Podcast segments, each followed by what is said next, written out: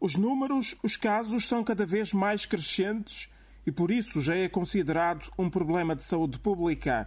Em Moçambique, há cada vez mais pacientes com cancro.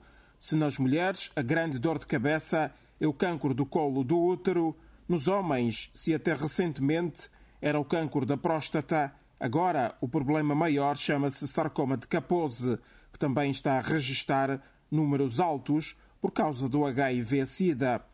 Em média, por ano, o país tem estado a registrar 3 mil casos de doentes com cancro, mas Cesaltina Lorenzoni, médica patologista e chefe do Programa Nacional de Controlo do Cancro, diz que pode haver mais gente a necessitar dos serviços oncológicos, pois o que acontece é que as autoridades têm muita dificuldade em fazer a notificação. Daquilo que nós eh, estudamos, que são normalmente as tendências, achamos que para, para esta população há uma subnotificação, que as pessoas podem estar a ter cancro, mas não estão a ser eh, registradas ou não estão a ser diagnosticadas. No entanto, nós anualmente vemos que o número de casos que estamos a notificar o número de casos que estamos a diagnosticar está cada vez mais a crescer. Isto porque há várias razões, porque realmente o cancro, o, o número de casos está a aumentar por causa do estilo de vida da população aqui de, de Moçambique. Outro grande desafio, diz Cesaltina Lorenzoni,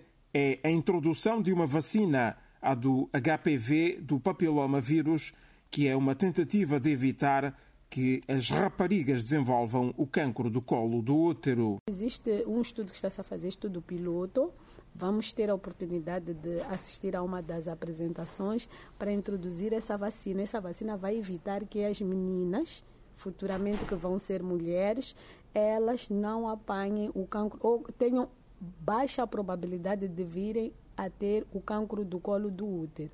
Então, para nós é um desafio, por quê? Porque está-se a fazer um estudo ainda de demonstração para ver a, a sustentabilidade desta, desta vacina, que é para depois ser esta vacina estar incorporada no calendário nacional de vacinações. Mais um desafio para Moçambique, a componente recursos humanos. Em Moçambique, país com cerca de 26 milhões de habitantes, só existem sete médicos especialistas na área da oncologia Prevenir e tratar o cancro é oneroso. Uma das saídas, diz a médica patologista e chefe do Programa Nacional de Controlo do Cancro, é a criação de centros especializados. No plano estratégico que o país tem, prevê-se a criação de pelo menos três centros para o tratamento do cancro, um em cada uma das três regiões do território nacional. E é para encontrar as melhores formas de prevenir e combater o cancro que especialistas da comunidade de países de língua portuguesa e outros oriundos de várias partes do mundo estão reunidos em Maputo num congresso que vai durar três dias e onde se vai falar de cooperação. De Maputo, para a Voz da América, falou Francisco Júnior.